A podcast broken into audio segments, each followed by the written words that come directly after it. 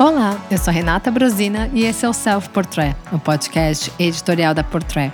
E para o episódio 64, a gente vai dar uma espécie de continuidade ao que aconteceu em Milão, mas em Paris. Né? Se a gente sentiu que teve um comportamento né, entre as principais marcas que em Paris não fugiu muito desse, desse caminho, certo?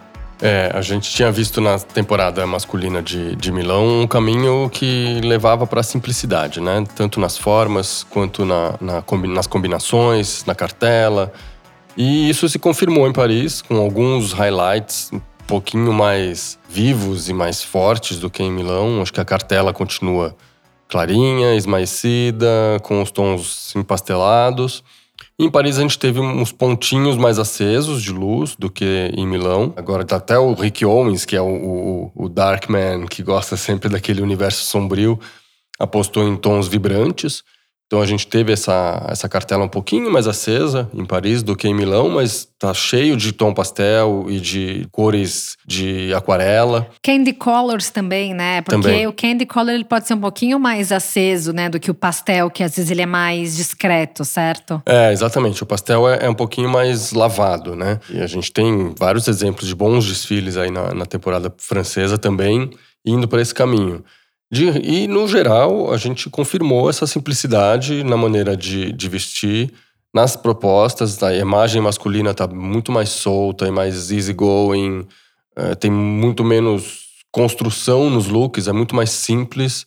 Tanto que uma das, das peças-chave da, da temporada é o short bermuda de elástico que parece uma samba canção, né, que apareceu em vários desfiles, apareceu na Hermès, apareceu na Dior, que já tinha aparecido em Milão também. Então confirmou como uma das peças principais. Foi uma temporada boa, forte, que marca essa, essa vontade de ser simples, de keep it simple, como a gente falou no, no episódio anterior. E acho que os homens tendem a ir para esse caminho aí no verão do ano que vem.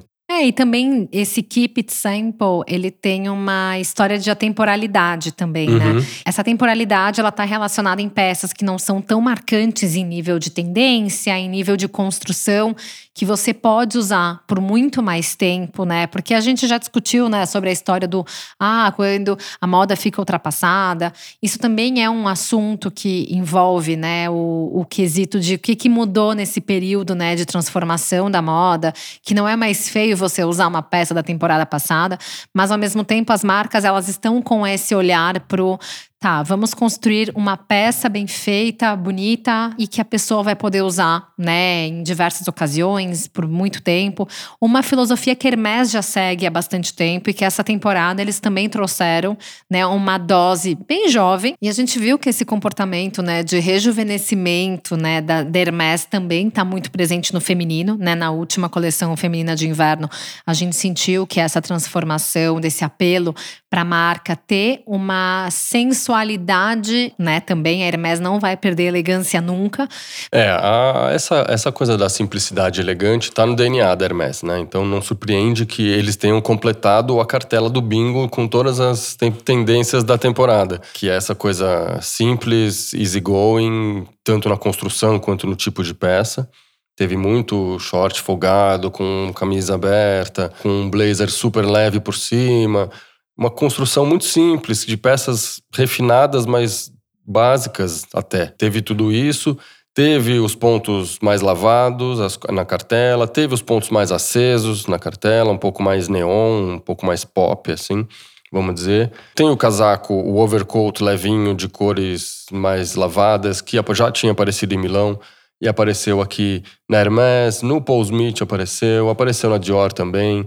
Então é outra peça-chave da, da temporada, junto com os shorts barra bermuda de elástico. E eu acrescentaria aí, como peça-chave da temporada, uma coisa, uma peça que não apareceu na Hermès, mas que apareceu na Celine que são as botas Cowboy Inspired. Que apareceu na Prada também. Exatamente. Que a gente viu que tem um formato mais, mais marcante em nível de curva, de construção da peça, certo, Sil? E também é, essa coleção da Hermès, eu achei muito interessante o tom de lavanda né? Uhum. Que a gente viu que na temporada retrasada da Fendi e até a própria Zenha na época também tinha trazido lavanda. E a, Hermès trouxe diversos looks, né? Com diferentes é, texturas, diferentes materiais. Teve também o Bucket Hat, que era uma peça muito importante para as últimas coleções da Prada e que essa temporada eles deram uma, uma folga, né? Pro Bucket Hat. Mas assim, a gente vê que essa insistência no design mais simples ela está sendo muito efetiva até para marcas muito mais tendenciosas. A Louis Vuitton também, né, por mais que tenha dado continuidade a uma linha estética, da turma do Virgil. O início do desfile também teve peças muito mais simples, uma alfaiataria mais leve, mais é, tranquila em nível de detalhe maximalista, que a gente viu que mais para o final do desfile teve né, uma construção muito mais decorada, certo? Foi crescendo, né? O, o, o desfile começa com uma alfaiataria um pouco mais contida, com uma cartela mais clássica tal, a coisa vai crescendo, vai crescendo, vai crescendo, vai escalando. Aí entram os tons mais vivos, a alfaiataria em cores claras, Aí a explosão com, as mochilas cheias de coisas de, que pareciam um, aquelas paredes musicais carregadas nas costas, de caixas de som, é, aviões de papel, e tudo que remete ao universo do Virgil, que provavelmente imagino eu que deva ser a última coleção com essa estética, porque né, não faz muito mais sentido a, a equipe de estilo continuar apostando nessa nessa estética do Virgil, que já foi, mas, enfim, é, vamos ver o que nos aguarda no próximo capítulo. Mas essa alfaiataria mais light apareceu no Vuitton, apareceu no Paul Smith, apareceu na Dior, que tem essa coisa. Você falou em lavanda, né, da, da Hermès. Os tons da Dior também tem lavanda, remetem aos tons das flores, né? Porque ali foi uma conjunção de jardins. O jardim francês, inspirado ali na casa de, de Granville, do, do Monsieur Dior, que inclusive compôs o cenário. E o Jardim Inglês, que é, é, são as origens do, do Kim Jones, né? Que, assina... que é a Charleston Farmhouse, na verdade, que era da Vanessa Bell, irmã da Virginia Woolf, que o, a gente sabe que o Kim Jones é apaixonado pela literatura e pela arte né, do início do século XX, que ele tem, principalmente inglesa, né, essa, essa raiz britânica dele pega muito, né, quando a gente fala de literatura, ele já trouxe a inspiração do livro Orlando, da Virginia Woolf, para a primeira coleção de alta costura dele, da Fendi, e agora ele trouxe essa referência do jardim da hum, Charleston Farmhouse, que fica em Success, para essa, essa, essa casa que teve uma, uma, uma conexão de dois jardins, né? O de Exato. Granville, né? O jardim francês e o jardim britânico. Isso, e aí ele teve uma mistura de universos ali também, né? Na, na, na coleção, porque tinha muita alfaiataria clássica, que o, o Kim faz muito bem, com umas formas mais amplas, né? E ao mesmo tempo misturado com peças mais street, um pouco mais tecnológicas ali, umas bermudas com transparência, umas camisetas, uns tops de com o ombro, o ombro pelado ali. Bem assimétrico, né, Sil? De um lado tinha uma espécie de uma manga japonesa e do outro eram duas alças. Isso, então tinha umas, umas coisas um pouquinho mais modernas ali, mais street, que tem um, um pezinho talvez nas ruas de Londres, enquanto a alfaiataria mais clássica talvez remetesse a tradição do Monsieur Dior em Paris. E falando em questão de tradição, é legal porque a gente vê que o Kim Jones, toda a coleção da Dior, ele traz elementos muito fortes. Né? Então, por exemplo, o próprio quilted, né, o matelassé da bolsa Lady Dior estava presente nos casacos de nylon. Então, assim, o, o, o que eu acho muito interessante do Kim Jones é que a gente costuma muitas vezes falar que ah, o guarda-roupa masculino serviu de referência para o guarda-roupa feminino. Aqui foi o contrário, Exato. porque na época do Monsieur Dior não tinha coleção masculina, então a fonte dele é feminina, né? Então, assim, o que ele leva de referência e ele consegue fazer um equilíbrio muito legal. É, ele traz o universo da couture feminina, né? E ele já está numa onda de, de homenagear o Monsieur Dior desde o do desfile passado, né? Que teve, foi ali no, na, na ponte, com aquele cenário lindo. Então ele, ele tá trazendo essas referências lá de trás do, do, do feminino e da alta costura do Monsieur Dior, aplicando no, no masculino. O resultado é super elegante, super fresh, super atual. Eu achei mais um desfile super bonito do Kim Jones para Dior. E aí a gente fica se perguntando por que, que ele não foca na Dior em vez de ficar lá experimentando coisa na Fendi, que até agora não, não acertou, né? É, ele não, não conseguiu se encontrar muito. Agora, em breve, vai ter o próximo desfile de alta costura da Vamos Fendi. Ver. Vamos ver se agora ele engrena mesmo.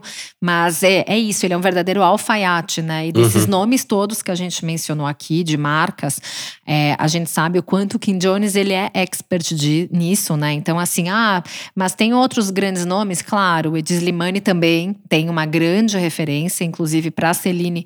Ele trouxe né, o mesmo formato, já jaqueta de couro, ele trouxe os elementos que já são clássicos da, da, da história dele.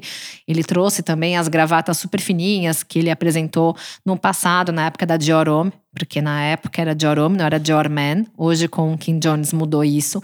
Mas as gravatas super finas, né? Ele ficou conhecido por afinar principalmente as, as gravatas e a própria alfaiataria masculina. É isso. Não, não teve grandes novidades ali no, no desfile da Celina, o repertório clássico do, do Slimane, que Muita gente já até cansou. É uma fórmula que dá certo, né? Então ele continua apostando nisso. Deve funcionar provavelmente comercialmente, né? Mas é, não, não é que foi uma coleção que trouxe grandes novidades. É, é meio que a mesma estética de sempre. Mas você concorda, Sil, que agora você trouxe uma questão muito importante, né? Nas últimas temporadas, a Celine estava muito mais tendenciosa, jovem de LA, é mais geração Z mesmo.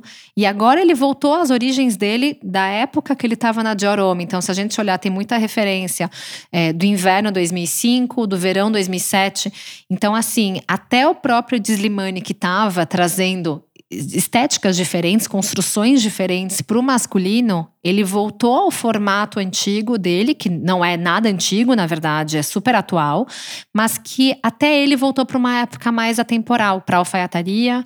Ele trouxe a presença, obviamente, do jeans, ele trouxe a presença das camisas com gola fular, que ele usa a exaustão usou para o masculino na Diorome, usou muito para o feminino e masculino na Laurent e que está usando ainda. Então, assim, até os próprios diretores criativos, eles também estão voltando para sua principal essência no final das contas, né? Estão recuperando e retrabalhando os clássicos do seu próprio repertório, né? Acho que são é, é o safe bet, que é a aposta certa. Ah, vamos ver o que funciona comercialmente. A gente não está numa época de muitos arrobos criativos, então vamos, vamos no que é seguro. Eu, eu interpreto um pouco assim.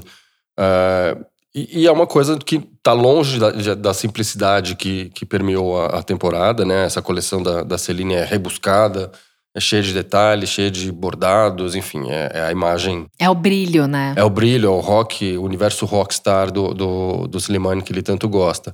Não conversa muito com o mood da, da temporada, mas eu entendo que ele esteja querendo resgatar os seus próprios clássicos dentro dessa filosofia mais atemporal, né? E também mostrar pelo que, que ele ficou conhecido também, né? Ele, ele conseguiu trazer uma espécie de uma revolução para o guarda-roupa masculino em épocas que os shapes eles eram mais amplos, certo? Assim, mais tradicionais, na verdade.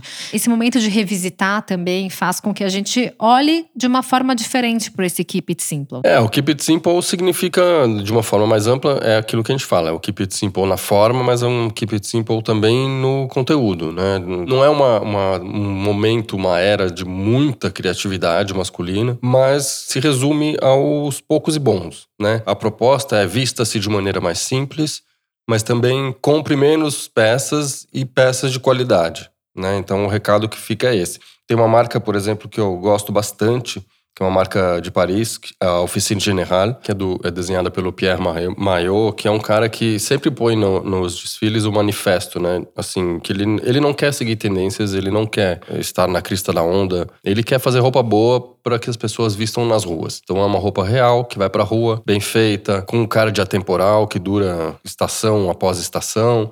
E ele tem essa coisa de fazer peças clássicas, atemporais e de uma ótima qualidade.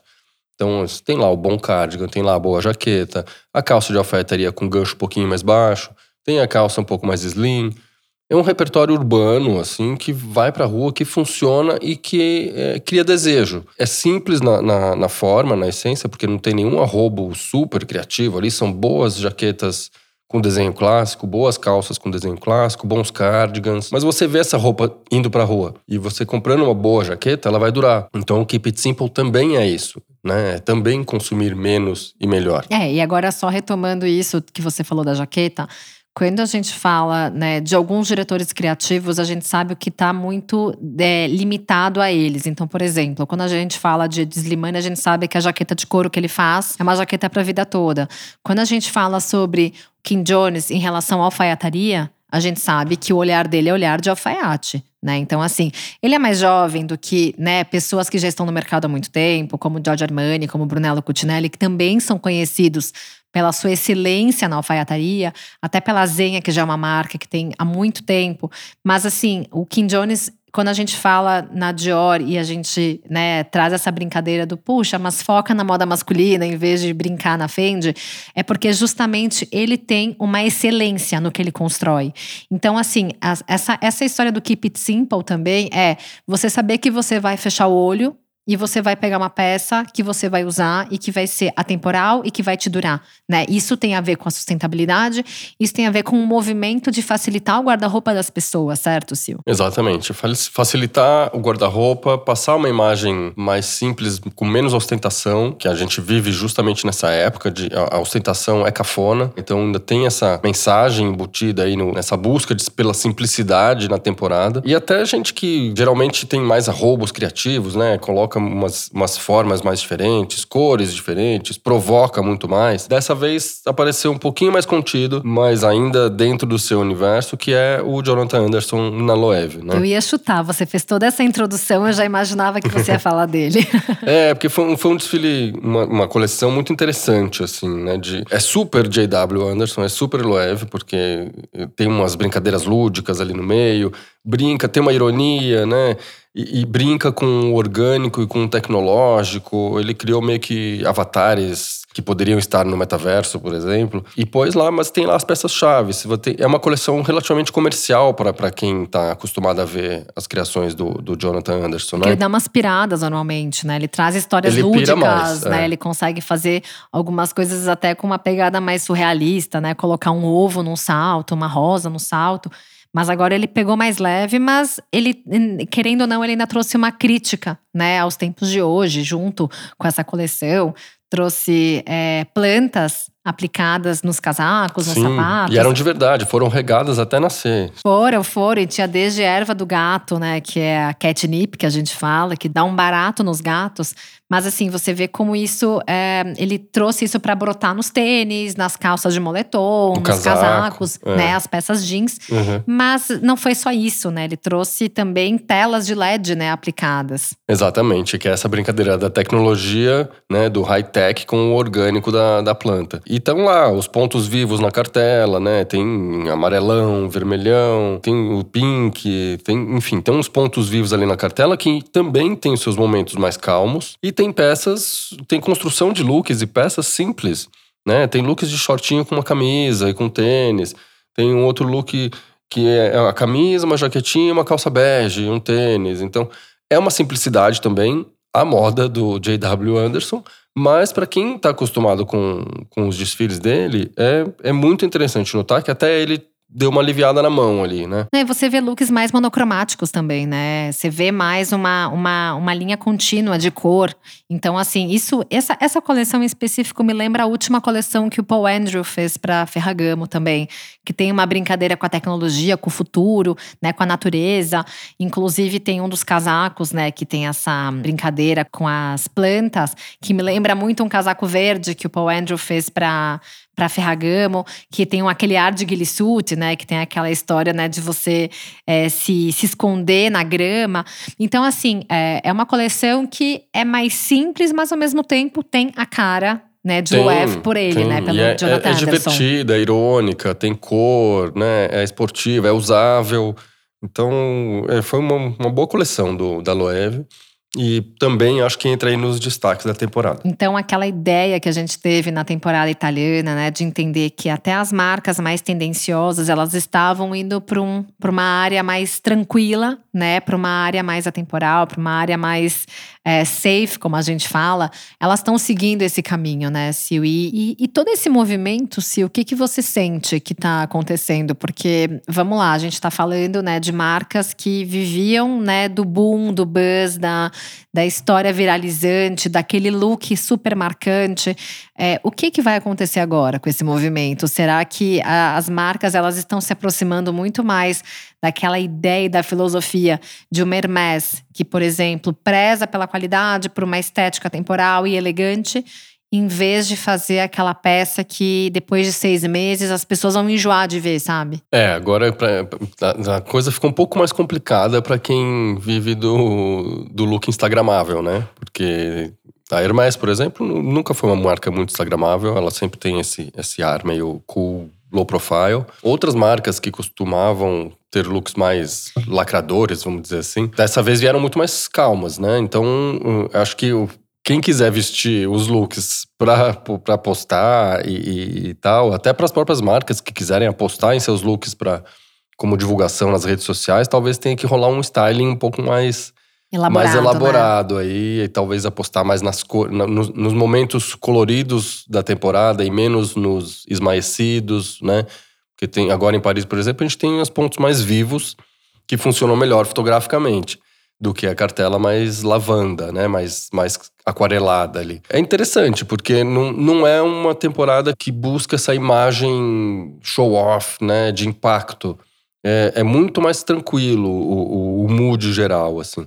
Então é interessante porque na era do digital, onde o que importa é ter impacto visual, é uma outra maneira de olhar para as roupas, né, para a moda masculina.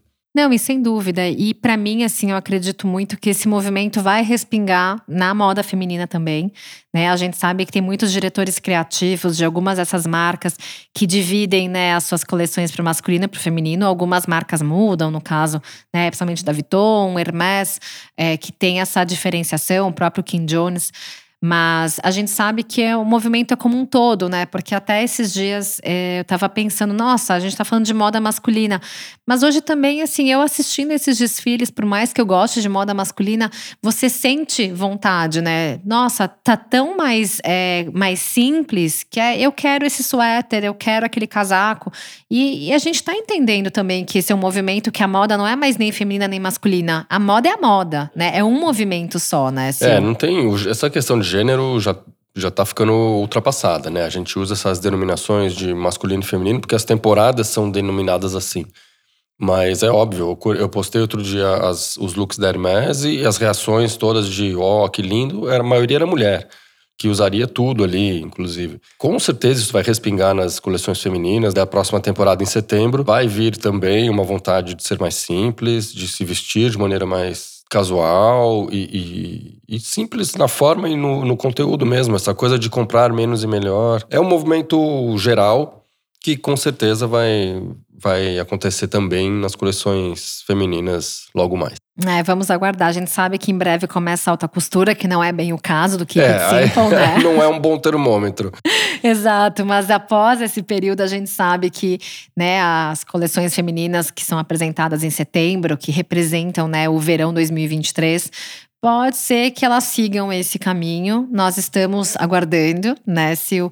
Mas o importante é a gente entender que esse movimento em si, ele tem uma conexão, né? Tem marcas que se identificam mais com Milão, e por isso que apresentam né, suas coleções lá, outras se identificam mais com Paris, mas de uma forma total, assim, elas estão interligadas em nível desse zeitgeist, né? Tá todo mundo de olho nesse movimento, né? É, muitas vezes tem uma, uma, ruptura entre Milão e Paris, né? Entre as temporadas. Aí, sei lá, Milão às vezes é muito mais comercial e, e, e simples, vamos dizer assim. Paris costuma ter umas coleções mais rebuscadas, mais criativas, mais, mais poéticas. Dessa vez, acho que teve, ficou meio que meio na mesma linha, assim. Conversaram bem as duas temporadas. Paris um pouquinho mais conceitual, vamos dizer assim, mas é normal, isso já tá no DNA da, da temporada. Mas eu senti menos diferença entre, entre uma temporada e outra. Então, acho que o mood é esse mesmo. Aí a gente falou meio que de marcas de A a Z, né? De diferentes públicos, mas que nessa temporada elas conversaram, né? Tanto Itália quanto França. A gente vê que tem marcas que vão desde o extremo atemporal até o mais high fashion, que estão lá de verdade, meio que com o mesmo, mesmo raciocínio, né? É, cada um aderiu à sua maneira a essa, essa filosofia do Keep It Simple. Exato, Sil. Bom, esse foi o nosso balanço diferente, né, Sil? Porque a gente encontrou esse, esse caminho que tá todo mundo seguindo igual e a gente não tinha muita ideia quando a gente gravou Milão, né? Que Paris ia seguir a mesma coisa. Ai, mas obrigada pelo papo, Sil. Valeu, Rê. Até o próximo. Até a próxima. Tchau, tchau. Tchau, tchau. A mixagem, a masterização e a trilha sonora do Self Portrait são do Edu César, a edição do Arthur Canto e a direção é do Alan Lizer.